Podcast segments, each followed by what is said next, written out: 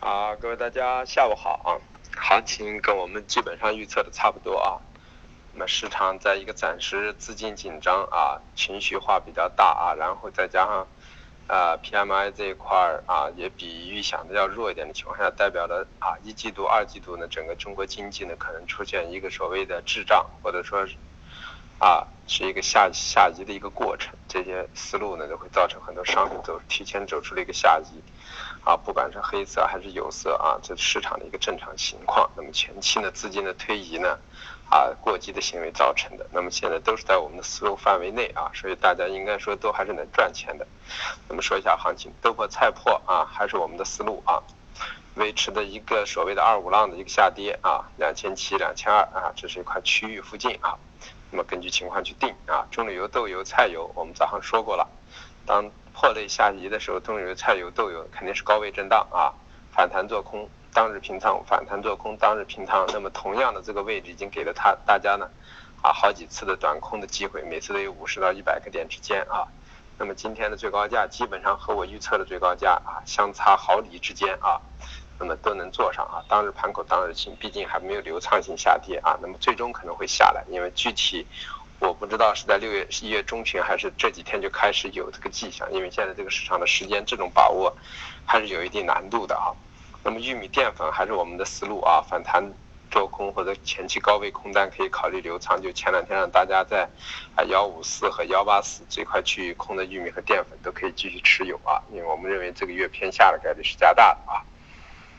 色黑色我们说了啊，焦煤、焦炭、动力煤还是在弱势区域内啊。那么这个位置呢，今天又又又一个低收区域啊。那么打到这个位置区域之后呢，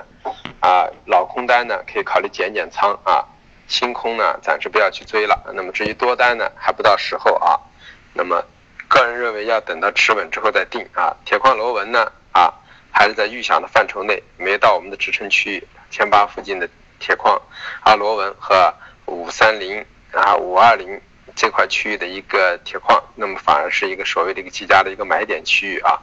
然后高点呢，还是我们说的五八零区域啊。那么螺纹钢的三千一附近啊，这么一块区域，在这块区域进行整理。有色，有色，我们早上给大家说过了啊。铜，铜的压力位有一个四万六到四万六千三这块区域，那么上个星期就给大家说过。那么今天正好到了四万六千三啊。那么一直在二二零零附近给大家一个做空的机会啊。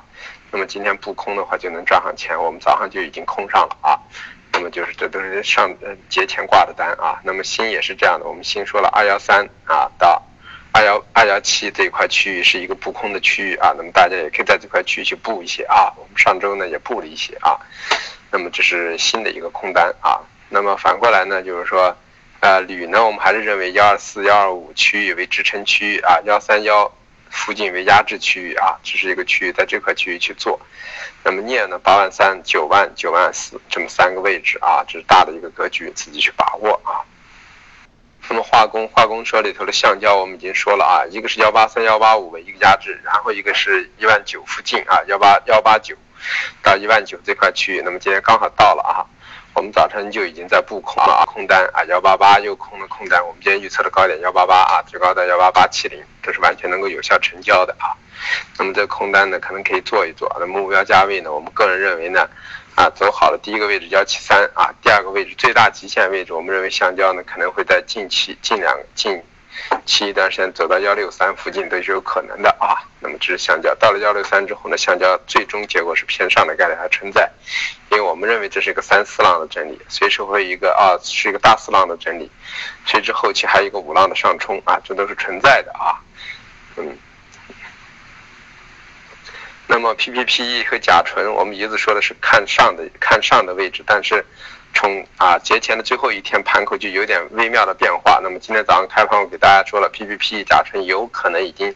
提前走出了高点啊。原因就是因为啊从这个月的格局来说啊，甲醇随时面临的就是说啊基本矛盾的解决。那么就是这个上涨矛盾一解决之后，它就会理性的一个所谓的回补。那么高深水就会逐渐的收窄。那么这样的情况下，对 P P P E 来说。啊，都是一个极佳的反弹做空的机会，可能会随时出现啊，P P P 还是甲醇，那么就千万不要去追啊，反弹可以考虑去布局空头的概率已经逐渐出现了，多头就不要再去考虑了，因为前期是回调做多，现在思路可能要发生变化了啊，那么呃沥青我已经说了啊，沥青今天早晨还没有暴跌的时候给大家说了，沥青随时可能已经到了一个高区。其实节前我已经说了，二七五零一带可以考虑把多单去出掉啊。为到了这个位置之后，沥青相对的高区二八五零这个位置，今天来到二八四啊，刚好跟我们预测的高点一样啊。那么在这块区域来临的时候呢，啊，个人认为就是说。沥青暂时的一波上涨已经结束，可能后期应该在一万两千，在两千三到两千五这个区域，应该是两千四附近啊，作为一个整理期，到两千四附近考虑去做多，否则不要去做多了。短期之内的高点已经成立了啊。那么 PTA 也是这样的啊，也是回调做多这么一个思路。那么软商品中的棉花啊，我们期待的棉花幺五三到幺五五这个区域啊，呃，如果能来来了啊，那么今天幺五三已经见到了啊，这块区域就开始慢慢的布局了，一直布布到幺一幺幺五四幺五五这块区域，那么逐渐的去布局空头，我们认为低点呢可能会来到多少呢？会来到在三月份之前可能就会在多少呢？在幺三幺三五到幺幺五五这块区域进行整理啊，幺幺一万六。附近啊，作为两千五百点，可能有两到三个月的一个休整期，然后之后呢，可能还会有一次上冲，啊，这是后期后期在需求的旺季来临的时候，啊，如果现有的棉花的产量不能达到预期啊，那么就会出现抛储，抛储往往是一个利利多的一个因素，啊，那么可可能会在三四月份出现啊，所以我们认为在三月份之前呢，整个的。棉花的格局还是以震荡为主啊，震荡中下行，我们一致认为还会来到幺三五附近的区域很大，所以短期之内反弹做空还是一个思路。那么糖也是这样的啊，短期之内六千九附近的背靠也可以做空，啊破了六千九百五以后去止损，那么就说明新的一波涨势还要开始。但短期之内，因为它的基本矛盾已经发生变化，啊去库存已经到了尾声，那么我们认为未来糖的成本连续几年的一个。啊，那一个所谓的成本上移和产量的降低呢，会对糖未来有个很强的一个支撑，